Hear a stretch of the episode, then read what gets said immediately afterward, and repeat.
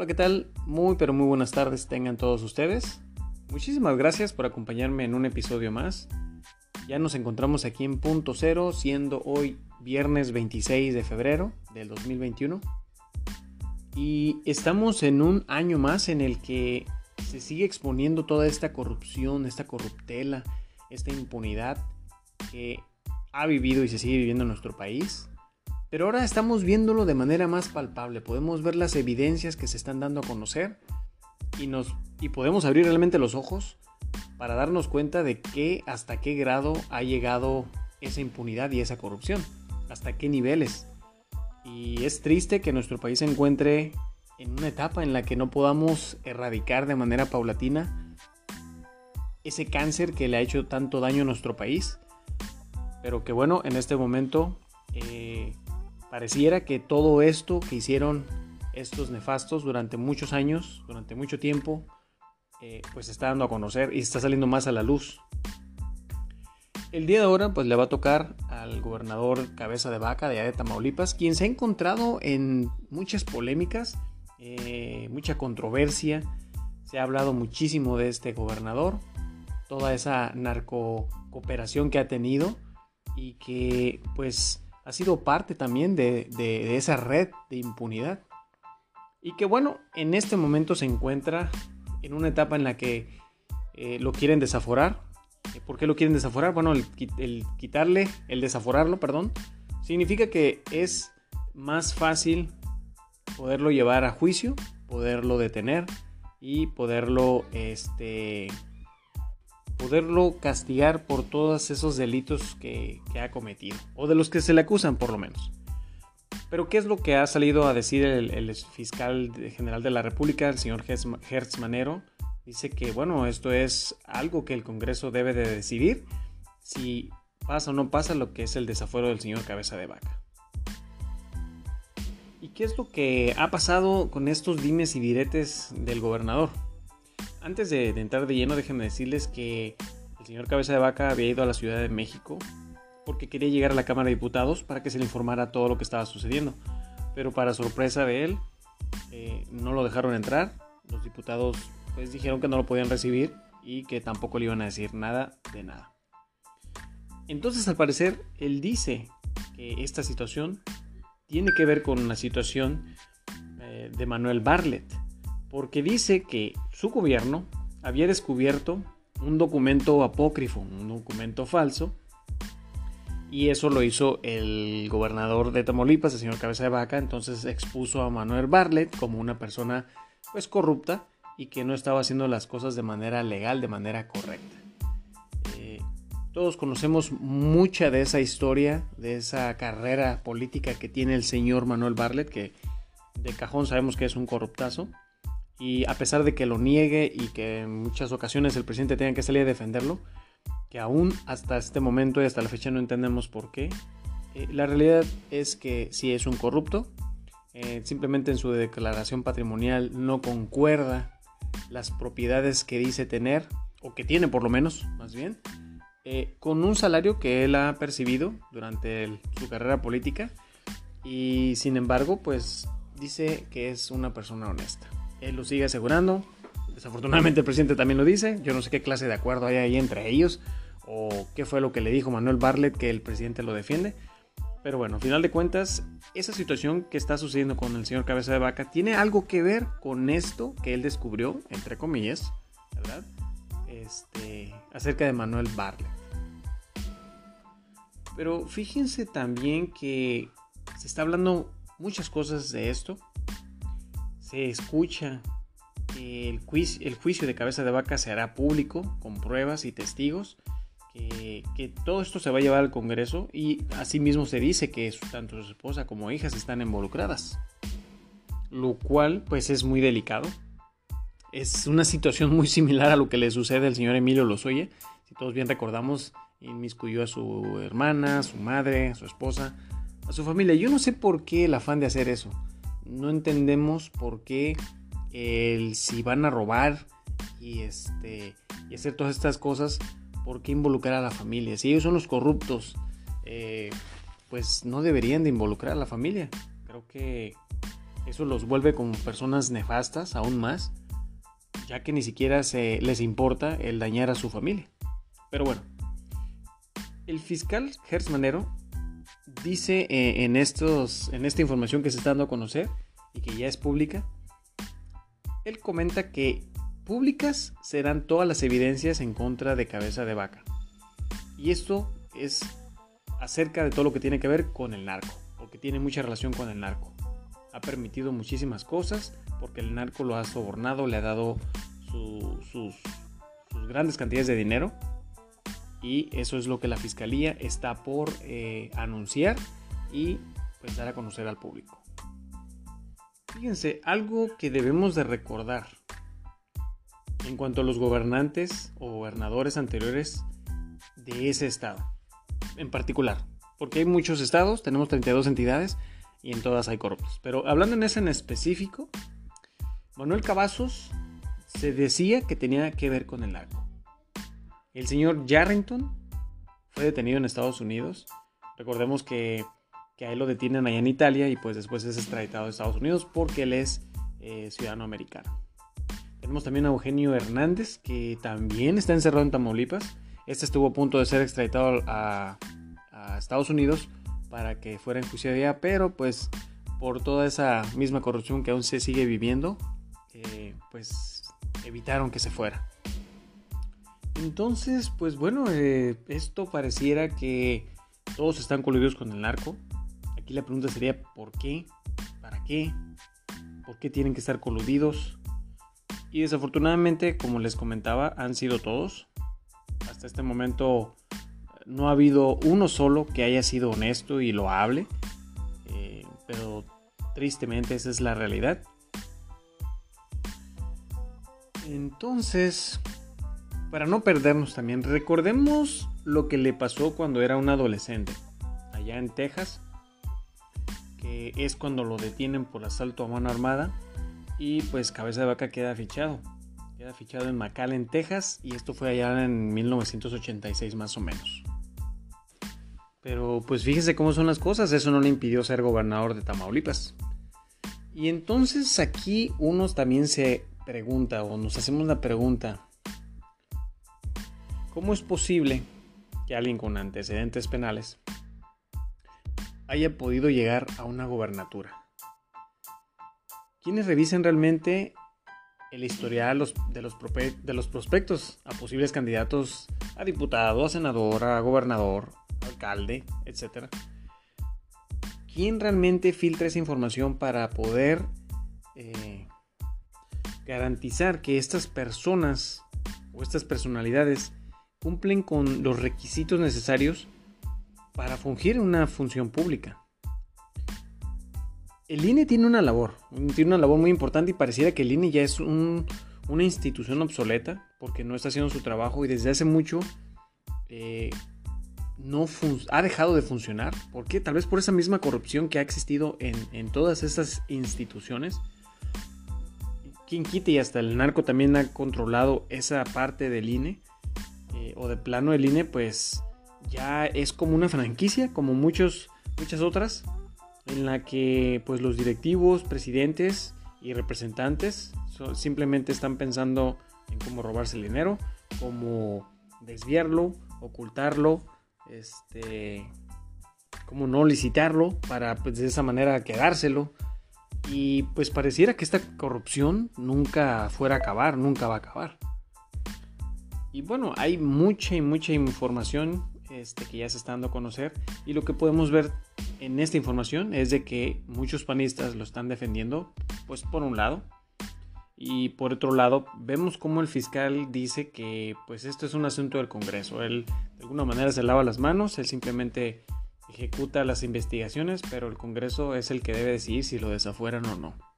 Esto al parecer él dice que no es algo o un asunto de la fiscalía. Y que bueno, eh, lo que la fiscalía solicita es que si ese desafuero se aprueba, pues solamente así se podría detener y llevar a un juicio para que pues este señor presente su declaración y se indague realmente lo que ha sucedido en todo ese tiempo que ha estado como gobernador de Tamaulipas. A lo mejor en un mes eh, esto va a avanzar un poco y el Congreso decidirá si el dictamen procede o no.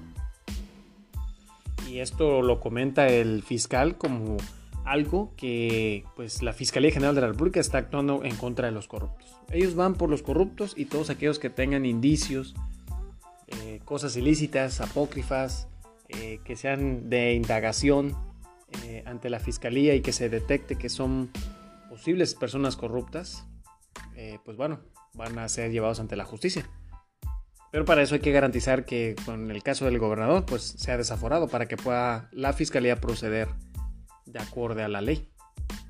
Lo más chistoso de todo esto es de que, bueno, el señor Cabeza de Vaca, pues él dice que no se va a dejar, que todo esto es una calumnia y que él va a presentar todas las pruebas y va a contrademandar eh, por haber difamado a su persona.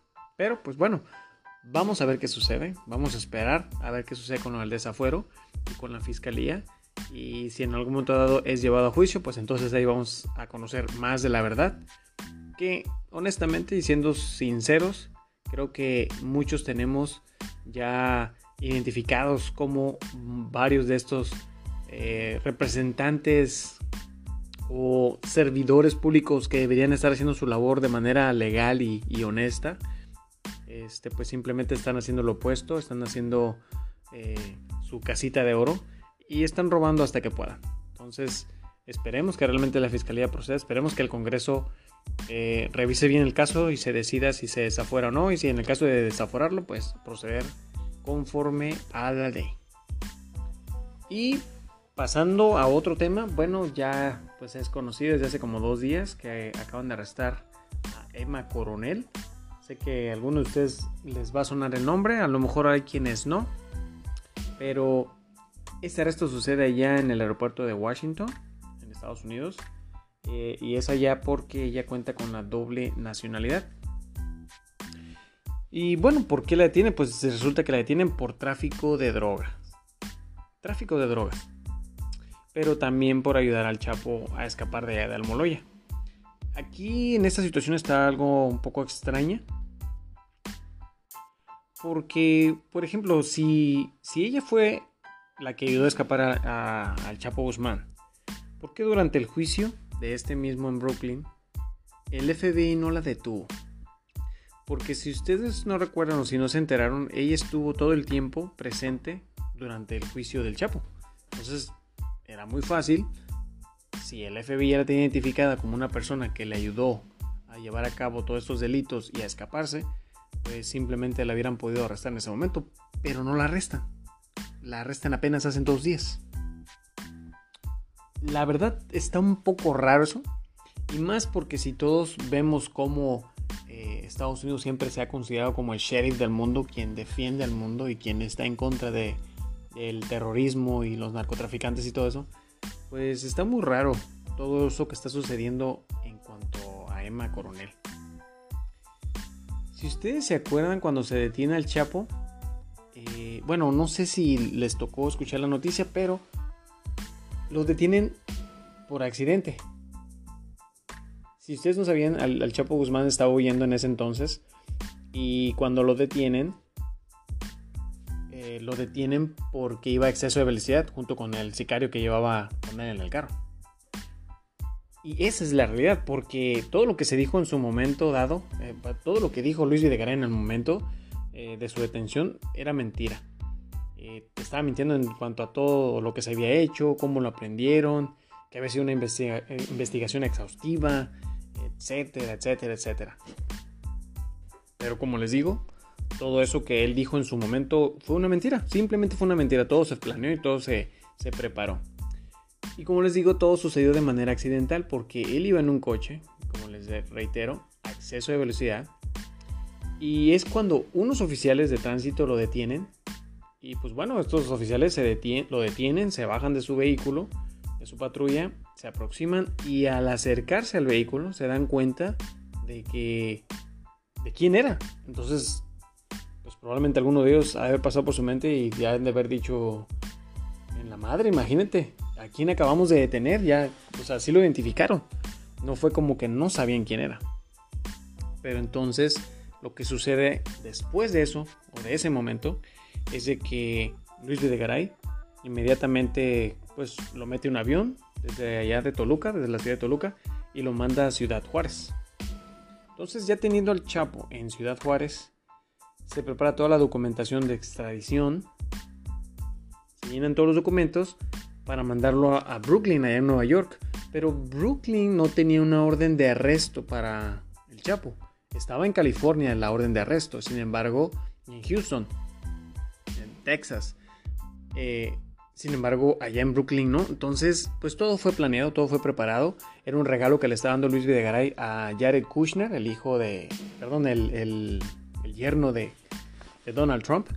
Eh, pues como de alguna manera en su mente ha de haber pensado, le entrego a este capo que es este, buscado por la Interpol, etc. Y aseguro de que si yo necesito irme a Estados Unidos me pueda proteger. Entonces lleva a cabo todo su plan y pues bueno, el Chapo termina en Brooklyn, Nueva York y está encerrado actualmente con cadena perpetua. Pero ahora que Emma Coronel ha sido detenida, bueno, las cosas podrían, yo pienso que podrían ponerse caliente, un poco intensas, porque si bien todos sabemos, ella sabe quiénes le ayudaron al Chapo, quiénes a quienes les pagaba, a quienes sobornaba, tiene los nombres de todos y pues es muy seguro que ahí salgan pues nombres como por ejemplo el señor, del señor Osorio Chong, el nombre de Luis Videgaray obviamente, el nombre de Enrique Peña Nieto, David López Gutiérrez, que era el secretario personal de Enrique Peña Nieto, el señor Alfonso Navarrete Prida, porque todos ellos ayudaron, ayudaron a que el Chapo en su momento escapara. Todos ellos recibían sobornos y ellos propiciaron a que pudiera salirse de la cárcel por la puerta grande el, Chapo Guzmán. Pero de una manera siniestra, eh, pues idean y planean su extradición pensando que probablemente el PRI iba a seguir en el poder, iba a seguir dominando nuestro país, eh, iban a seguir robando como lo, lo estaban haciendo o lo habían hecho ya durante muchos años y nunca se imaginaron que iba a llegar ese hartazgo de la gente y que iba a, venir en, este, en esta nueva etapa a dar una oportunidad al, partido alterno. Que pues bueno, al final del día, como lo hemos venido diciendo en otros episodios, es un partido que también está corrupto, que también tiene gente corrupta, que es gente que ha estado en otros partidos como el PAN, PRD, este, y que pues desafortunadamente no es la excepción. Tal vez, como hemos dicho, hay causas buenas, que, cosas buenas que tal vez quieran hacer, sin embargo, pues la realidad es de que se están viendo muchas acciones que ya en este momento empiezan a bajar la credibilidad de la, de la eficacia de las cosas que quiere hacer el gobierno, este gobierno no, y que pues sin, en un descuido la gente pues se va a quedar, se va a quedar decepcionada. Y va a traer mucha polémica este, este tipo de situaciones que se siguen dando.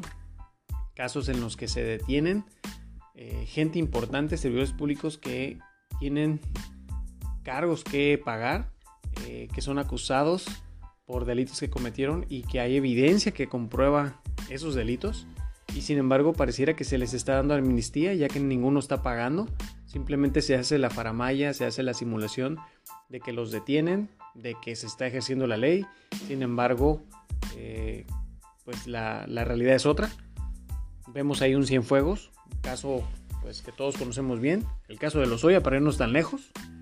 Este, y así nos podemos ir numerando, numerando este, diferentes personalidades que han cometido muchos delitos y sin embargo siguen impunes y siguen libres, siguen disfrutando de su dinero, de lo que se robaron y que bueno, como dije hace un momento, la gente ya hemos llegado a un hartazgo en el que ya basta de que sigan saqueando México.